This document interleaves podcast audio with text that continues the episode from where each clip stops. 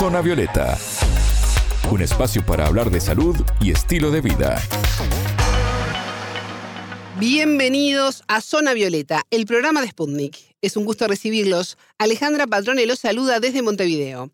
Es momento de recibir a Anabela Aparicio. Anabela, ¿cómo estás? Bienvenida. Bien, Ale, un gusto reencontrarlos y les cuento que el Consejo Internacional de Museos prohibió a las celebridades el uso de vestidos históricos luego de la polémica generada por Kim Kardashian, quien sometió a estrés un vestido de Marilyn Monroe. Vamos a analizar este tema con un experto en modas.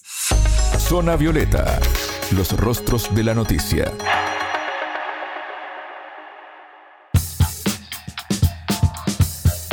A lo que hemos llegado, Anabela, someter a estrés a un vestido. Así nomás. Bueno, les contamos, estoy tan contenta de vestir el icónico vestido de Marilyn Monroe, el que vistió en 1962 para cantarle feliz cumpleaños al presidente John Kennedy. Es un impresionante vestido ajustado y adornado con más de 6.000 cristales cosidos a mano por el diseñador Jean Louis. Esto lo dijo la modelo estadounidense Kim Kardashian quien acompañó el mensaje en sus redes sociales con fotos en las que se observa luciendo el vestido. Pero, pero, esta alegría no fue compartida y generó polémica en todo el mundo de la moda y más, porque estamos hablando de esto. Sí, tremendo. La verdad fue tremendo, pero para entender un poco también el contexto. La Met Gala es un evento que inicia la exposición de modas anual del Instituto del Vestido del Museo Metropolitano de Arte de Nueva York. Días después de celebrada, el Comité de Vestuarios del Consejo Internacional de Museos solicitó a las colecciones de todo el mundo no prestar más vestidos y prendas históricas, prohibiendo así a personalidades públicas o privadas que las usen. Esto se debe a que la prenda utilizada por Kardashian, la que tú mencionabas, fue sometida a estrés. Y esto pudo haber generado daños irreversibles, según indicó el organismo en un comunicado, debido a que se trata de tela que ya no se fabrica. Además tuvo que hacer una estricta dieta para usar este vestido, valuado en casi 5 millones de dólares. Perdió 7 kilogramos en 3 semanas. Se lo colocaron entre varias personas con guantes y medidas de cuidado por un tema de preservación.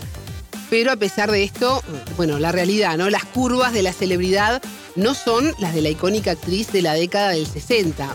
En uno de los videos que retrató cómo se lo colocaban, se observa que no pudieron cerrar el cierre trasero y es por eso que usó un tapado para cubrir esa zona, pues la prenda no puede ser modificada por su valor histórico. Algo para tener en cuenta en todos los órdenes de la vida. Si algo hay que forzarlo, no sirve. Todo, amor, trabajo, todo lo que sea forzado, aléjenlo de su vida. Muy metafórico, pero muy cierto también. Y esto no fue suficiente, porque después de la alfombra roja, Kardashian utilizó otro vestido de Monroe, uno verde con lentejuelas del diseñador Norman Norrell, utilizado por la actriz en los Globos de Oro en 1962, donde recibió el premio Henrietta a la película favorita mundial. Esta polémica nos permite también hablar del cuidado de las prendas históricas y cuánto se respeta hoy esto, que fue algo que salieron a comentar muchos diseñadores y expertos en todo el mundo. Y hablamos justamente con el peruano Ángel Justi, diseñador de modas, que nos brindó su análisis sobre este tema realmente las celebridades ni entienden qué es lo que te están poniendo, o sea, no, no, no tienen ese valor o no entienden el valor histórico que pueden tener determinadas prendas. Yo recuerdo mucho cuando se prestó un vestido de Balmain para Penélope Cruz cuando ganó los Oscar, que era un vestido vintage, este, diseñado y, y, confeccionado por el mismo Pierre Balmain. Y realmente este ahí también hubo algunos comentarios sobre eh, sobre que el vestido se había manchado, el vestido se había ensuciado porque ella no solo lo usó para la gala de los Oscars, sino también para la fiesta post evento. En el caso de, en el caso de esta de esta gala, pues definitivamente eh, sí se tuvo al menos se, se previó el tener que usar dos vestidos, ¿no? Porque realmente se tuvo que buscar al mismo Bob Mackie para que vuelva a confeccionar toda la parte de atrás que sería rosa. En el caso del vestido Marín, que cuesta casi 5 millones de dólares, eh, eh, que fue vendido en ese precio por las subastas, realmente no pensaron, mejor dicho, que ese vestido no le iba a quedar a esta chica, porque las proporciones de Marilyn no eran para nada iguales a las de Kim Kardashian. Entonces ahí el error no solo fue de quien pidió la prenda, ¿no? sino también de quien prestó la prenda, que es el museo en este caso, porque el museo, nada más con ver la proporción te das cuenta que si es un vestido que en esa época no usaban las y que no es un vestido que va a estirar porque no es licrado, no le iba a quedar. O sea, no había forma de quede. Por más que la fajaran a la mujer, no había forma de le quede. Y ahí tuvieron ese error, ¿no? Y, pues no hay ninguna legislación, nada en, ninguno de los museos del mundo que protejan ese patrimonio. Yo creo que más bien ya queda potestad del dueño, en este caso, ¿no? De que, del dueño, del, del que maneja el cuidador del museo, el prestar o no las prendas. Bueno, y seguimos entendiendo un poco más sobre esta situación. Anabela, ¿de qué hablamos al referirnos al estrés de una tela? Se trata de los daños que sufre cuando se la expone a diferentes factores como el clima, la luz, el contacto, una cantidad de factores que la afectan cuando es retirada de su ambiente de conservación. Giusti nos explicó más detalles. Las telas tienen determinado tipo de temperatura en cuanto al tiempo. Los vestidos, por lo general, cuando ya tienen mucho tiempo, las fibras comienzan a tener un tipo de proceso como de envejecimiento. Entonces, para evitar eso, todas estas prendas que, tú las ves en los museos tienen una, una temperatura acorde que hace que estas prendas se, mantengan todavía jóvenes, o mejor dicho, las fibras. Entonces, someterle estrés es que saques de, su hábitat al, a la fibra y pongas al, medio al medio ambiente, a la pollinación y a todo eso que puede ocurrir. Obviamente, ¿por qué? Porque está en la calle, es un vestido que ya no, que, que tiene mucho tiempo en un tipo de ambiente y que lo saques de ese ambiente estás creando que las, las fibras se puedan maltratar y se puedan malograr y se puedan este, envejecer más rápido de lo normal inclusive los cristales que lleva este vestido, que son cristales austriacos, eh, por, el mismo tiempo de, uso y por el mismo tiempo que ya tienen, tienen tanto, estos cristales debajo llevan como una especie de platina y obviamente por los flash también se van a, se pueden llegar a amarillentar el cristal. Entonces sí, esto es un tema. Está claro, el diseñador se refería aquí a los cristales del vestido utilizado por Kardashian en la alfombra roja, que obviamente recibió una cantidad incontada de flashes entre todas las fotografías que le tomaron a lo largo de la entrada.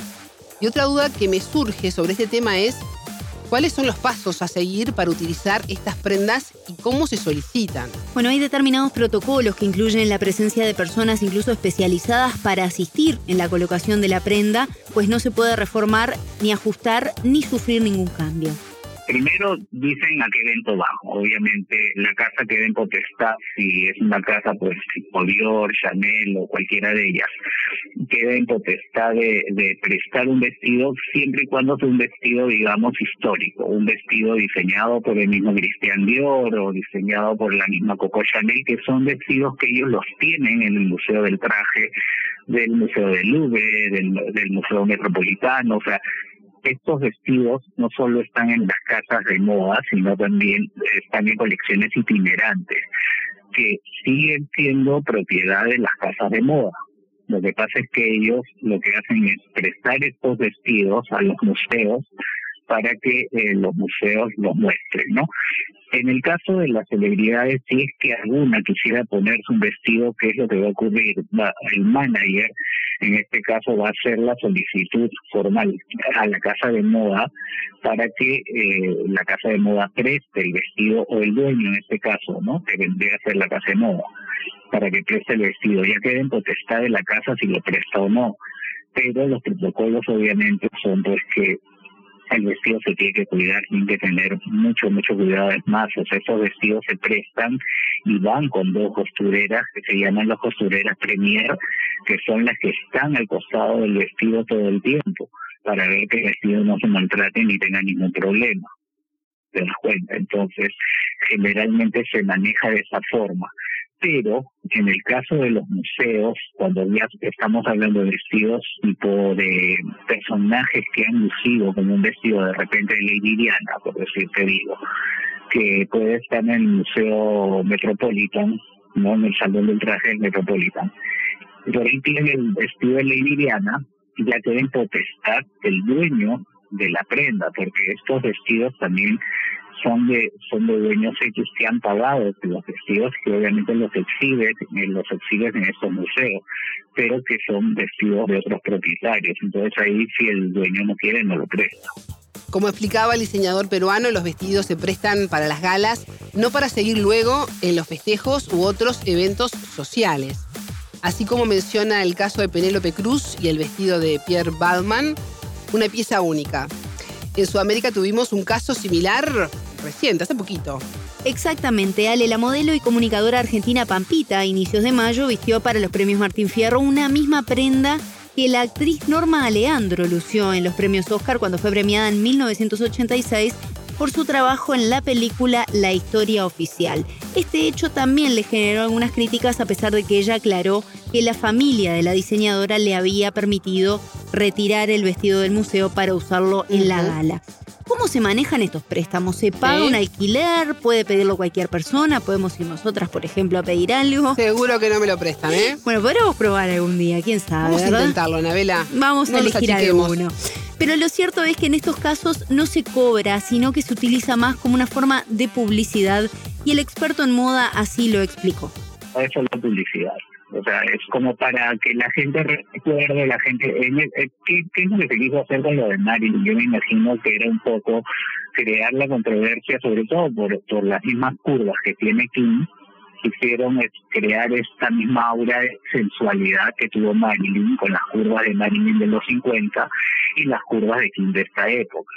¿No? Entonces poner un vestido que era histórico y que la gente no recuerda, porque las nuevas generaciones ni saben que fue Marilyn Monroe, y si, y si lo saben, pues no saben que ese vestido fue el famoso vestido del, del Mr. President. Entonces, eso más que nada para que las nuevas generaciones recuerden el vestido, recuerden de a quién perteneció.